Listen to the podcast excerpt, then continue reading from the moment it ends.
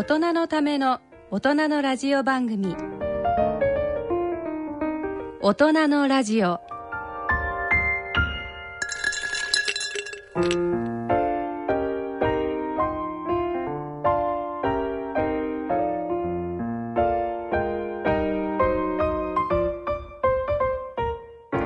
皆さんご機嫌いかがでしょうか？立川楽長です。ご機嫌いかがでしょうか？篠崎直子ですこの時間は笑いと健康をテーマにお送りしております。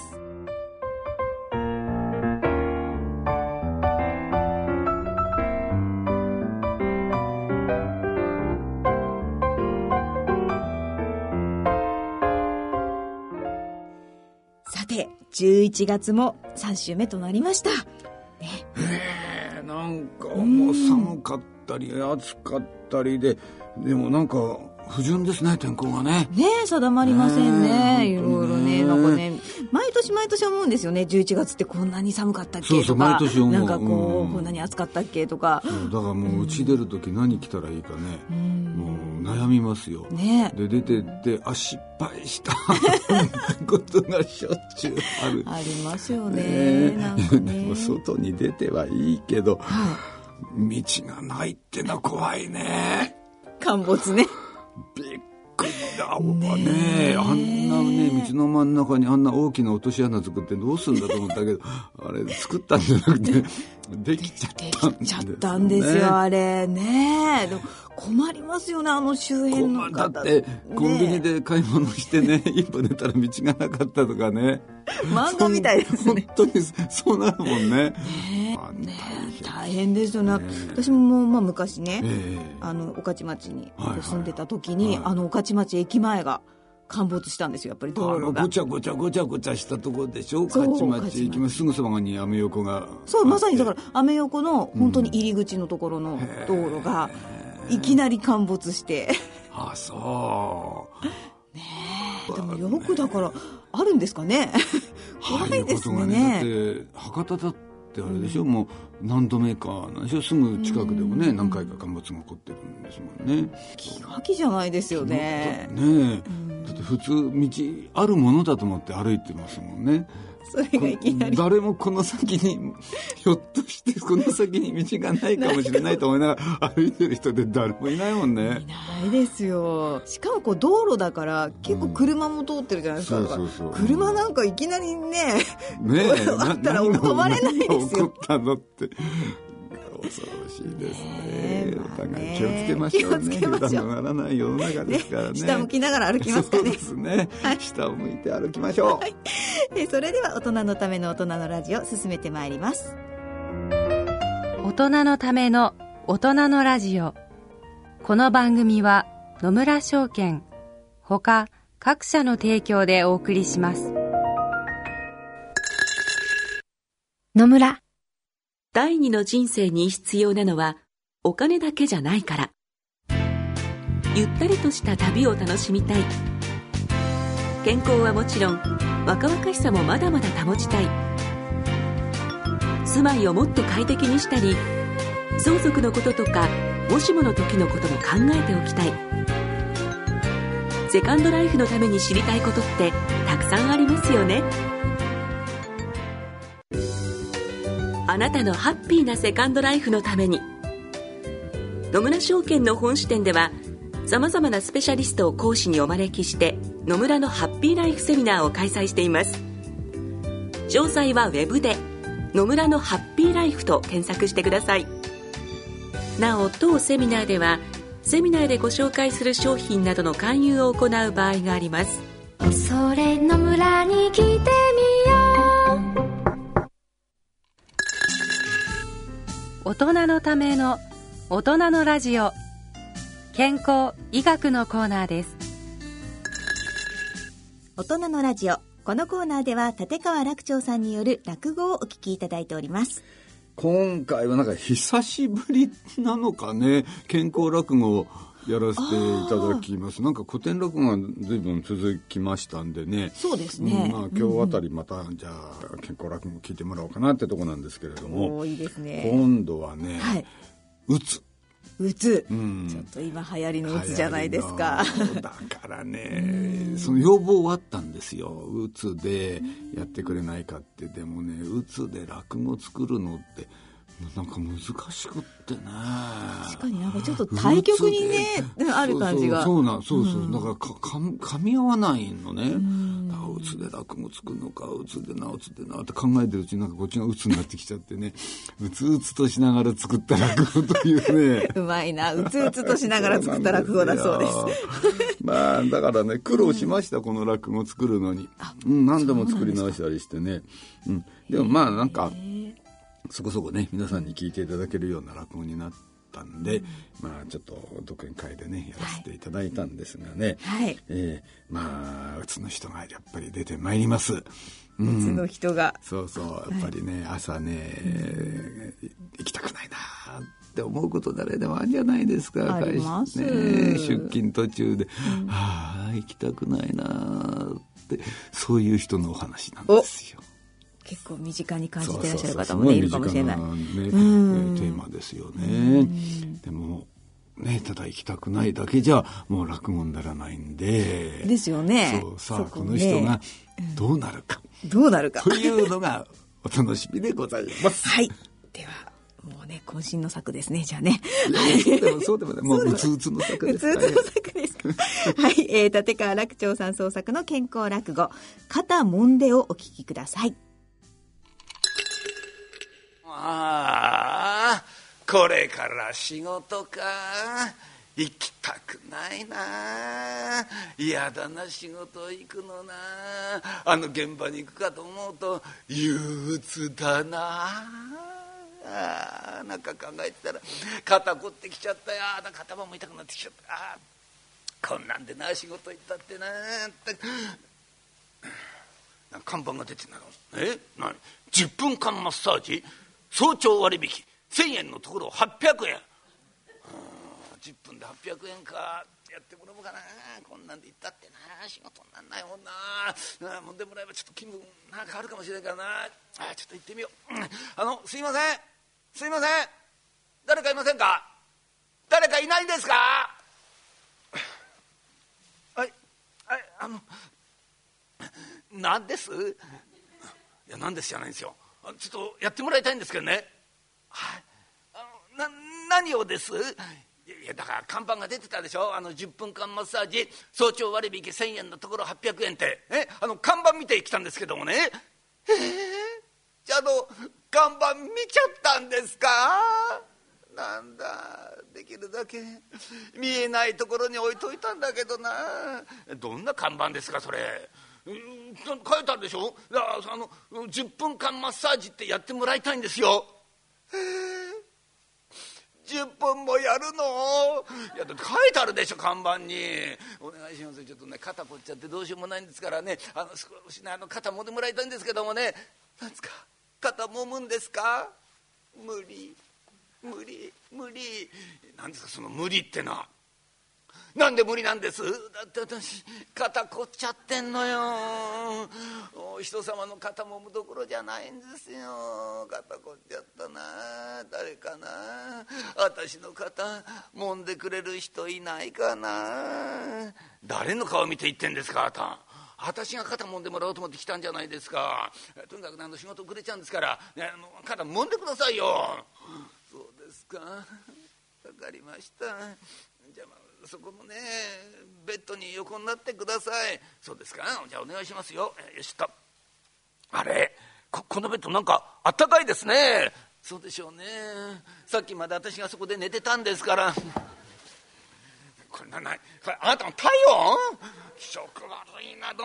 何仕事中寝てんですか？何仕事中寝ることないでしょう。そんなこと言って。でもね夜眠れないんですよ。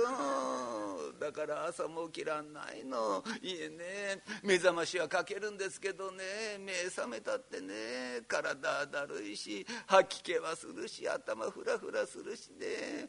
ようやく布団から這い出したってね何にもやる気しないんですよ。頑張ってこうやってね店に出てくりゃね嫌なことがあるのよ。なんだその嫌なことって客が来るのよ。肩もめとか言って。私のことですかそれ。とにかくね一日中体調悪いしね食欲もないしね楽しいことなんか何一つないんですよ。お客さんもう10分経ちましたから。じゃあ800円冗談じゃありません。10分間私あなたの愚痴聞いてたんじゃないですか。ってんですか何が800円ですよ。仕事やなさい仕事。私仕事しなかったらねここに立って意味ないでしょうよ。私なんかいない方がいいんだ。私なんかいない方がいいんだ。ああそこに。ガスの元栓が見える。あのガスの元栓を開ければ。ガスの。元栓が見える。ちょちょちょちょちょおやめなさいってちょ分かった分かった。私が悪かった。なな言い過ぎたからちょっとやめなさいってそういうことするの。ガスの元栓が見える。だから見なくていいってのはちょっといやだだだそうやってねそのうなだれてるからガスの元栓が見えんですよ、ね、あの上向きましょう上。ね上向いて。でほらほら窓の外見ましょうよ、ね、天気がいいですよ、ね、青い空に白い雲。ねね上見ましょう。上。ダメ。上見られない。どうして上見られないんですか？肩が凝って首が上に上がらない、ガスの元栓が見える。だ見なくていいって。んだ全くしょうがない。なんえ？肩が凝って首が上に上がらないんですか？しょうがないな。とじゃいいですよ。私があなたの肩揉んであげますよ。本当に。あなたって親切親切で言ってんじゃありませんよ本当に。ああそういうこと言うからしょうがないんでしょうそのベッド横になんなさいよ。ベベッド横になって。ありがとうございます。お願いします。じゃあもう見ますよ本当。俺ここ何しに来たんだろうな本当にな。どうですか？どうです？ああ気持ちいい。あなたマッサージお上手ですね。ああうまい。ああ本当に上手ですね。そうですか。いやそういやね。子供の時からね、えー、おふくろの肩ずいぶん揉まされたんですよ。いや自慢じゃないですけどね、えー、うまいうまいって言われましてね。そうでしょううまいもん。ああ気持ちがいい。中本中本中本お前何やってんだよ。社長社長じゃないお前。お前ひょっとして何か。え？お客さんに肩揉ませてたのかお前は。そうなんですよ社長。この人ね肩もむのうまいんですよ。バカ言ってんじゃないお前。お前それでマッサージ師かお前は。とってもないやつだなお前。お客さんにすいませんね。どうもねいいえこの野郎どうしようもないやつなんですよ、えー、とにかくねまあマッサージ師のくせにね店は休むしね、出てきたってね居眠りしてるしね、えー、ずっとばっかりでかくても場所取るだけでね使い物になんないですこいつ。もう本当にすいませんね。なんかね成り行きなんですよ。いやあの肩ももないとねこの人ねガスの元栓開けるなんて、えー、言うもんですかね？またですか？仲間お前は本当にお前みたいなやつはなガスの元栓開けてガス管加えて深呼吸でもしてろ！ガスの元栓。ちょっとやめなさいよ。ちょっと社長さん社長さんも社長さんですよ。そんなこと言ったら危ないじゃないですか。構いはしませんよ。うちはねガス引いてないんですから。そういうこと早く言ってくださいよ。心配するんでしょうよ。竹の姿え？え？そそんなに肩もむの？おお上手なんですか？いや上手かどうか知りませんけどね。いや子供の頃からね随分おふくろの方揉まされましてね。あそう。あのお名前なんておっしゃるの？え？水谷さん。あそう。あ水谷さんね。ちょっとお願いがあんだけどもね。お願いですか？何なんです？私の肩揉んでもらえないかね。社長さんの肩ですか？そうな肩凝っちゃってね頭が上に上がらないのよ。そんな人ばっかりだの。肩もんでたってお宅にマッサージ師の人いるじゃないですか。この人もんでもらったらいいでしょ？ない。マッサージ師ってない。な中本のことダメ。ダメ。ここめちゃくちゃ下手なのこいつ。そこへ持ってきて力あんでしょ。力任せにやるもんだからね。いやこの前一度ね肩もませたの。首痛めちゃった私、ええ、おかげで私ずっとマッサージ通ってたんだから。ああダメこんなやつやらせらんないんだから。お願いしますよね。えちょっとねあのちょっとでいいからね肩こっちゃしょうがない大変なとこ来ちゃったからな。分かりましたよ、ちょっとだけですよ。お願いお願い。ね一つ、えー、よろしくお願いしますよ。ああうまい。ああ本当にうまいね。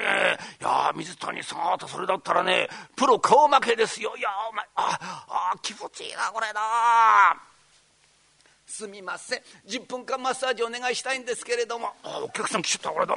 あどうもどうも、えー、どうぞどうぞどうぞ、えー、すぐやりますからね。はいはいもうすぐやらせていただきますよ。中本お客さんだ。おい中本中本お客さんだ。中本寝てるよまあやる気全くないなこいつは。すいません。あの早くやっていただきたいんですけれども。はあもちろんですよ奥さん。すぐやりますからね。おい中本おい起きろってんだお前なしょうがないなんだな水谷さん。水谷さん。はいなんです？お客さんなんですけどね。え？ななんです？いやだからお客さん来てんですよ。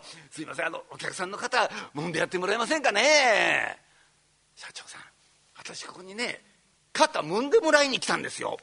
なんで私がもんなきゃいけないんですよ。社長さんだったでしょ？マッサージ師なんでしょ？社長さん揉んだらいいじゃないですか。無理。無理。なんで無理なんですか？肩凝っちゃってんのよ。もう人様の肩もどころじゃないの。とにかくねこの3人の中でね水谷さんが一番マッサージうまいんだから。ねお願いしますよ。この通り。さあさあ奥さん奥さんどうぞどうぞ、えー、ベッドの上横になってください。すぐやりますからね。じゃあ水谷さんお願いします。お願いしますよ。冗談じゃないなどああなな何この人。ベッドの上横になって待ってるよ。参っちゃったなこのじゃあちょっとやってみますかね。俺何しにここ来たんだろうな。本当にな。じゃあやりますよ。あれバンバンだなこれ。よっぽど凝ってますね。そうなのよ。もうね辛くってしょうがないのよ。そうでしょうね。これはすごい。あここだよ。この筋だ。この筋が張ってるんだよ。うちの袋と同じだこれ。ねこれもみほぐさないとね。いいよいしょ。よよどうです？どうです？どうです？キく。ああいいわよあなた。ああ聞く。ああ私今までねいろんなマッサージかかったけどねあなたが一番お上手よ。ああ聞く。ああいいわねこれ。ああなななにえ？もう10分経ったの？え？10分。あらあらやだ。あらやだ。10分飲んでもらっただけですっかり軽くなっちゃったわ。まああなた本当にお上手ね。お名前なんておっしゃんの？え？水谷さんっておっしゃんの？そう今度絶対に私あなたを指名するからね。指名されても困るんですけど。そのねあの指名ってねあのダメですよ。それ何おっしゃってんの？絶対に今度お願いしますね。じゃあお願い。ちょちょあのねあのちょっとね。すみません。10分マッサージお願いしたいんですけれども。どうぞどうぞ。さあさあさあ。お客さんちょうどいいところ来ましたね。うちは今ね肩もみの名人がいるんですよ。さあさあ横になって。水谷さん水谷さん。今度の人はねさっきの人と違って美人。しかも若い。私がもみたいくらいですよ。お願いしますよ。水谷さん、はあ、社長さん私立て続けに7人もんじゃいましたよ。あもう腕がバンバンになっちゃう。すいませんね。いやでもね助かっちゃったよ。もうねお客さんみんな喜んで帰ってくれてね。いやおかげさまでしたよ、はあ、何しに来たんだろうなここにな。あこんな時間だよ。冗談じゃないよ。完璧に遅刻だよこれ。仕事遅刻しちゃいましたよ。何三谷さん。えこれから仕事だったの？そりゃそうですよ。仕事行く前にちょっと揉んでもらおうと思って寄ったんじゃないですか。あそう。いやそりゃすまなかったね。次から次へと頼んじゃってね。いいですよ。あねお客さんみんな喜んでくれましたしね。なんか張り合いがあってね、えー仕事のことねすっかり忘れてましたよ。なんか久しぶりだなこんな感触な。さてと仕事行かなくちゃな。はあやだな行きたくないな。あの現場行くかと思うとな。憂鬱だな。どうしたの三谷さん。えねその現場ってそんな大変な現場なの？いや大変ってことじゃないんですけどね。好きじゃないんですよ。いや私こうやって今ねスーツ着てますけどね。私今ねあのイベント屋なんですよ。ああそう。珍しいね三谷さん。珍しいって。何がですか？たまたねそうやってスーツ着て弁当売ってんでしょ？いや弁当屋じゃないんですよ。いや弁当屋じゃなくてイベント屋。ね。えーまあイベントやったってね下働きなんですよ。今ね野外弁当の設置やってましてね、まあ、テント張ったり大きな風船膨らましたりね。でそれが終わると今度私ね着ぐるみ着てね来た人にアイス振りまいたりしなきゃいけないんですよ。子供にねこんな手打ってね。もう子供たちに囲まれちゃったりしてね。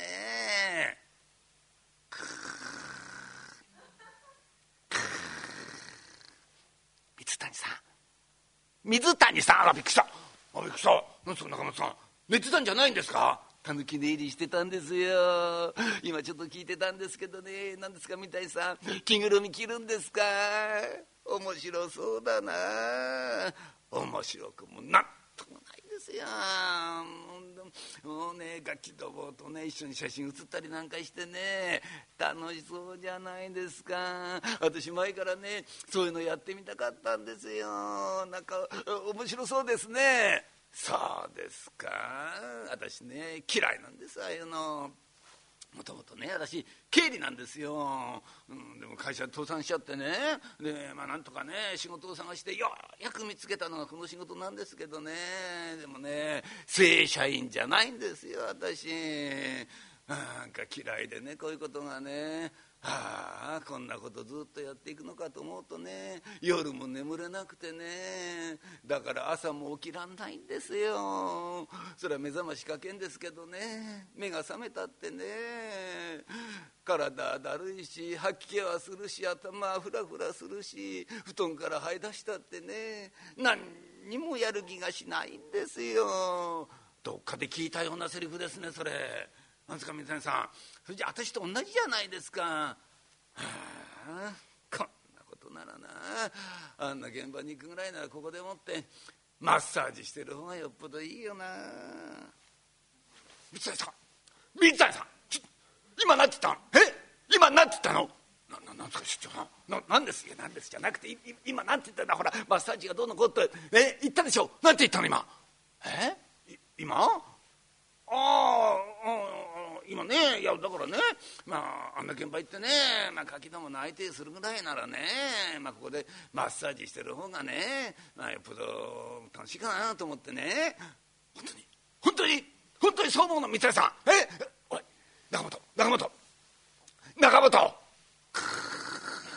何たぬき寝入りしてんだお前は。ちょっとお前に聞くけどな。いいか。心して答えろよ。お前なマッサージと着ぐるみとどっちがいいよ？何です。いやだからさあこの店でさお前がこうやってマッサージしてんのとそのイベントの現場に行って着ぐるみ着るのとお前どっちが楽しいと思うんだよ。社長何今更言ってんですか。私こう見えたってマッサージ師ですよ。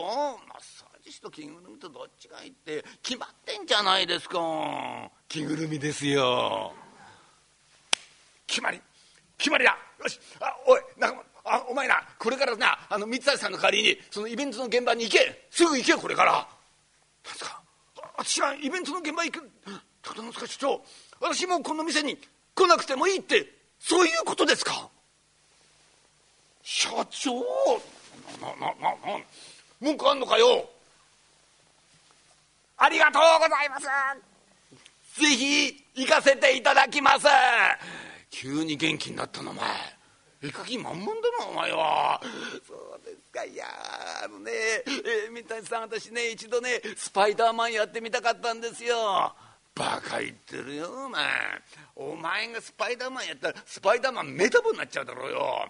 そんなな相撲取りみたいなスパイダーマンがいるか本当に。三田さん三田さんここいつが着るのにいいような着ぐるみないですかね。そうですね。あそうだ。赤松さんくまモンの着ぐるみありますよ。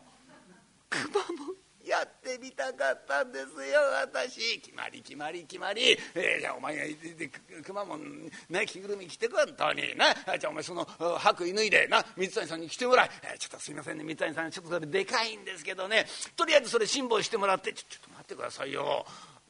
白衣着るったってね私ねマッサージ師の免許持ってないんですよ。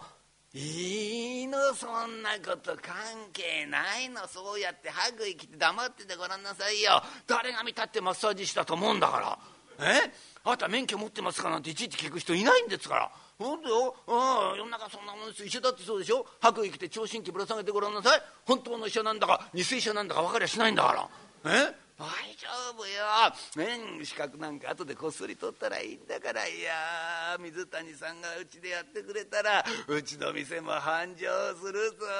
やったー！って乱暴な話があったもんでございます。さあそれから半年も経ったある日のことでございますが「こんにちは。こんにちは。はいいらっしゃいます」店長水谷店長受付に。くまモンが来てます。えー、受付にくまモンが来て本当だよ。くまモンがいるよ。ちょっとあとななんですかえちょっとこんなところにねだって。ちょあのね一体どどういうことなんですか？水谷さん俺俺私ね中本。あれ？中本さん。久しぶりですね。どうしたんですか？すっかり日に焼けちゃって。なんかお元気そうですね。そうなのよ。いやもう毎日イベントの現場でね。太陽浴びて汗かいて働いてたらすっかり元気になっちゃってね。あそう今度私ね正社員に採用されたのよ。くまモン私でなくちゃダメだって。えだから今日私ねあのくまモン体操見せに来たの。うん。あのねあの音楽も、ね、用意してるから、うん、これからここでやるから。えちょっと待ってちょっと。いやここでやられたって困るんですけど。ああそう。いやでもよかったじゃないですか。正社員なんてねすごいですよね。何言ってんですか。三谷さんだってね店長になったんでしょ。いやここ立派になっちゃいましたね。受付の人まで置いちゃってね。あれ社長いないんですか？そうだ分かった。三谷さん社長のことをクビにしたんでしょしか社長クビにするわけないじゃないですか。いやそうじゃないんですよ。なんかね支店出すとか言ってね今銀行行ってんですよ。水谷君今帰った。社長どうしたんですか？なんか落ち込んじゃってますね。どうしたんです？融資を断られちゃったんだよ。冷たいね銀行ってところはね。何やってもうまくいかないんだよね。本当に。ああなんか肩凝ってきちゃったよ。またですか社長。なんですか？肩凝って首が上に上がんないんですか？いや今度はね首が回らないんだよ。しょうがないなのこれも世間なら波ってやつかね。中本。うんだおめ中本じゃないかよ。お前何しに来たんだよ。社長お久しぶりです。いやちょっとね寄ってみたんですよ。なんですか社長？え肩凝ってんですか？分かりました。久しぶりじゃ私がね社長の肩揉んであげますよ。え揉んでくれる。それはもう結構だ。私は今世間の荒波に揉まれてるところだ。今回は立川楽長さんによる健康落語「肩もんで」をお聞きいただきました。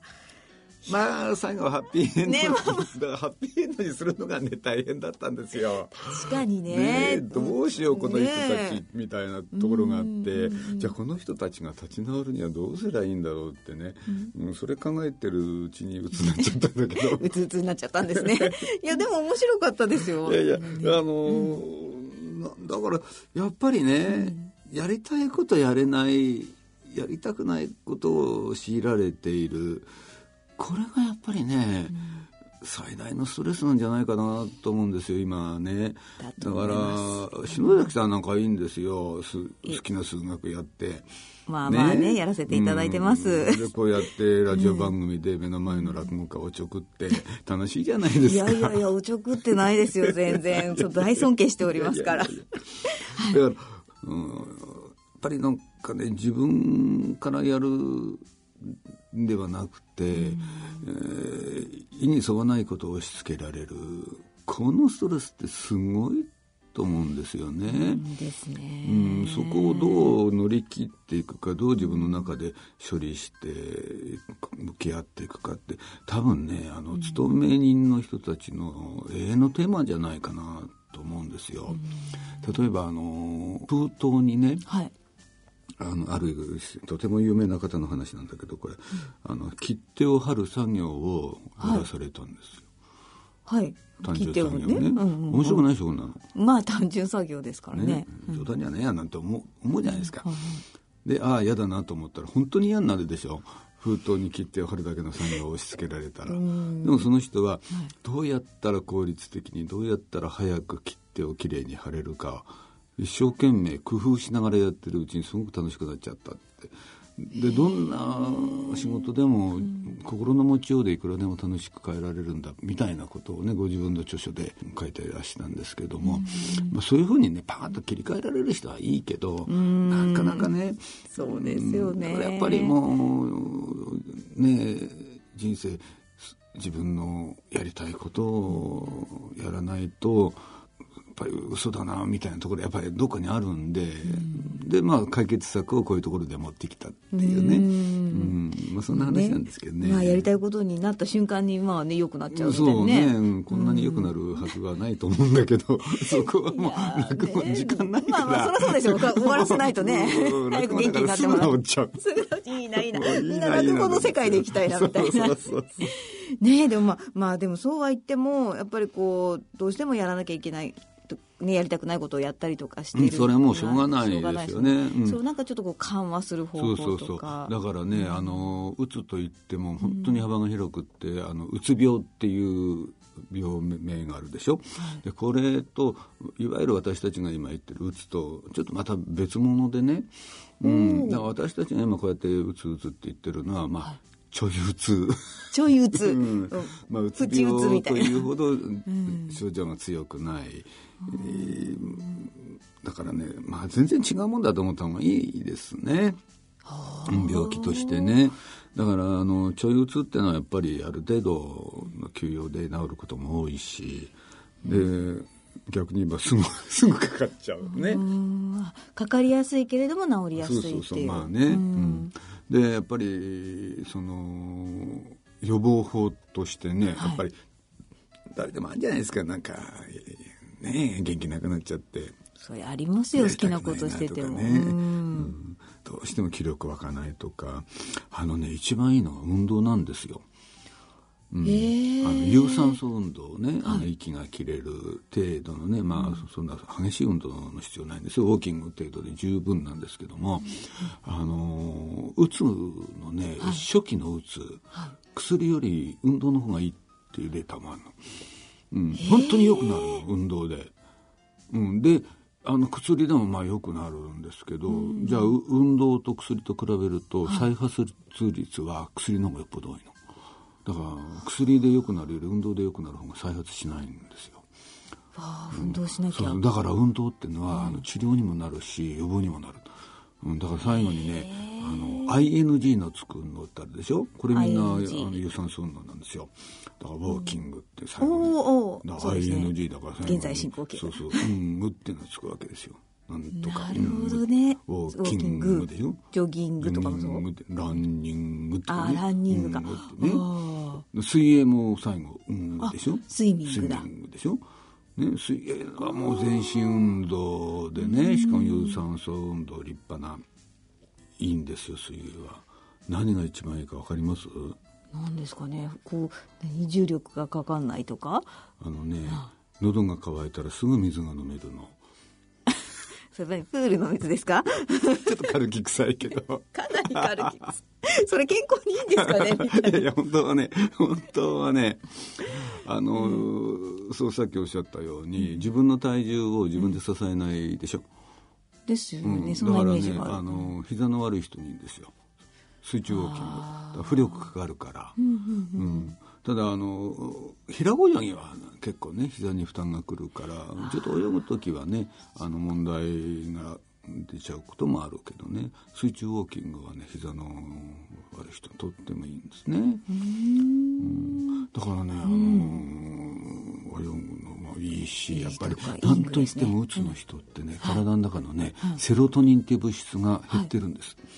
うん、あの血液見るとねでどうもこのセロトニン、セロトニンが足りないからじゃないかっていうんで,、あで今うつの薬なんかあるでしょ？あの薬はね、セロトニンを増やしてあげましょうっていう薬なのよ。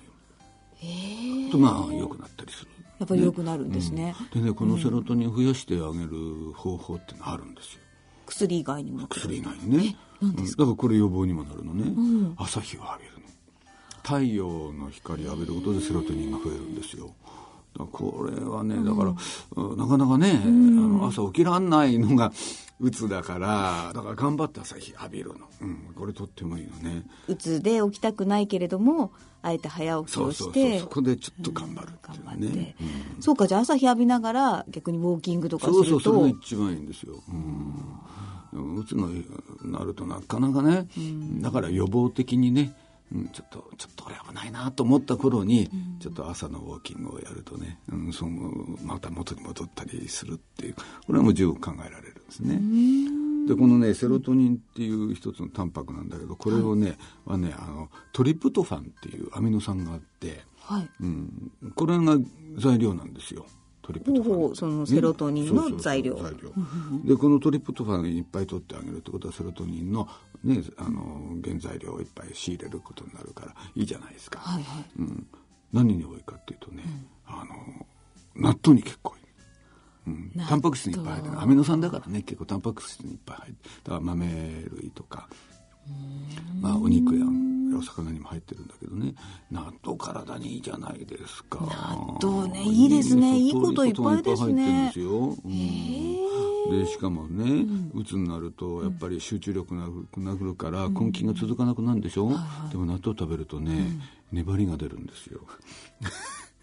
粘りがあるからですかね。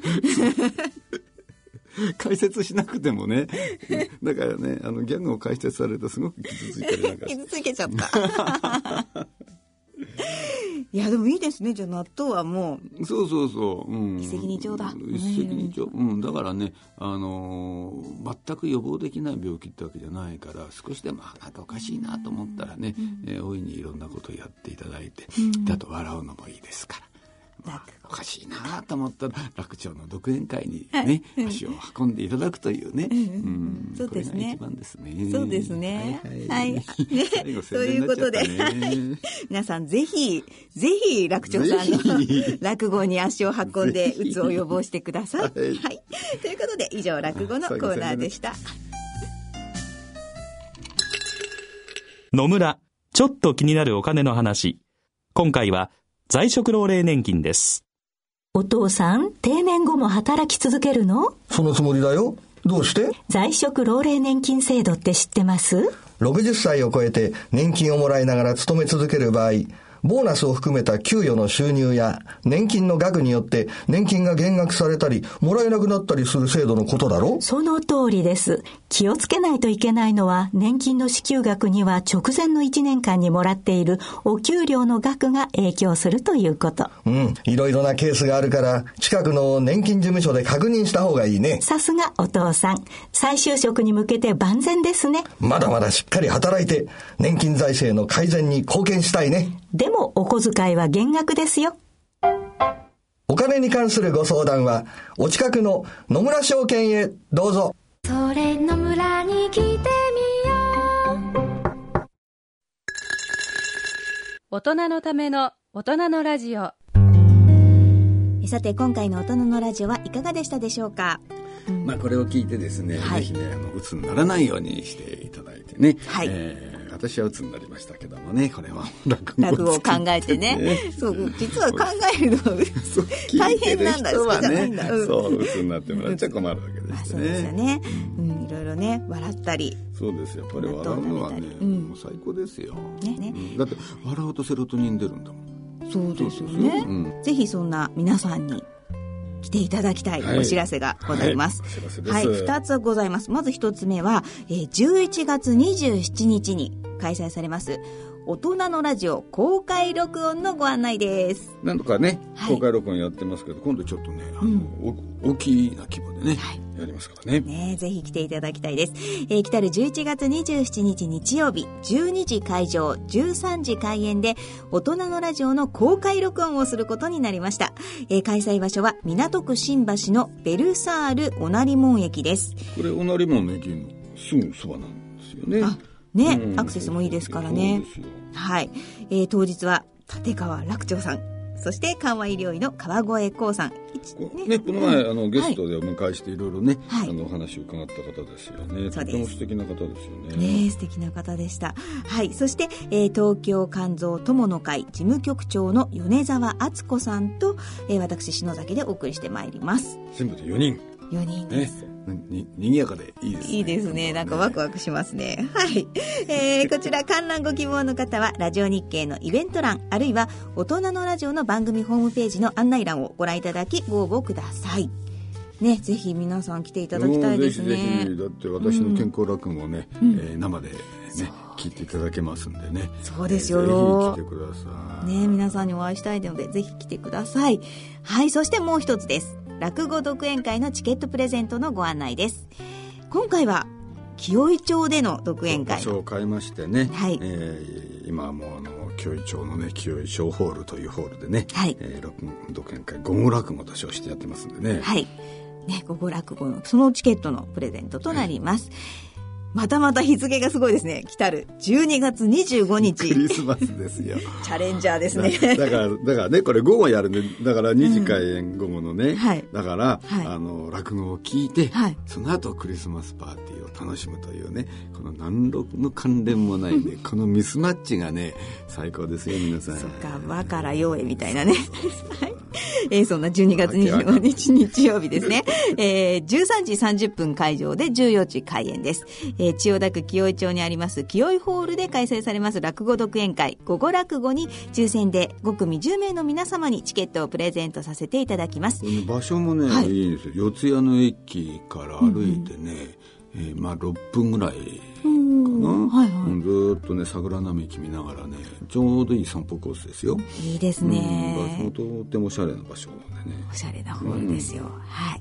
えー、こちらチケットご希望の方は番組ホームページの番組宛てメール送信フォームからご応募いただくか、郵便の方は郵便番号105-8565、ラジオ日経大人のラジオチケットプレゼント係宛てにお送りください。えーいずれも第2回ですね。第2回午後落語チケットプレゼント希望とお書き添えの上、郵便番号、住所、氏名、電話などの連絡先、番組へのコメント等を書いてご応募ください。応募の締め切りは11月30日水曜日必着となります。どしどしご応募ください。ねどうぞ住所を書き忘住所れねいまだにそういう方いらっしゃるからねもうせっかく当選してもね住所なくて送れないってことにならないようにぜひね本、えー住所名前はもう忘れなくお書きいただきたいね、もう見直してください。住所書いたかな書いたかなってね。ね。はい。ぜひ確認してください。住所を書いたのをね確認してポストに入れるの忘れちゃったりなんかね それは。ねでも本当あの2つね両方ともぜひ来ていただいて笑っていただきたいですね。よろしくお願いいたします、はい、えーそれではそろそろお時間となりました。お相手は篠崎直子と。立川楽長でした。それでは次回の放送までさようなら大人のための大人のラジオこの番組は野村証券ほか各社の提供でお送りしました。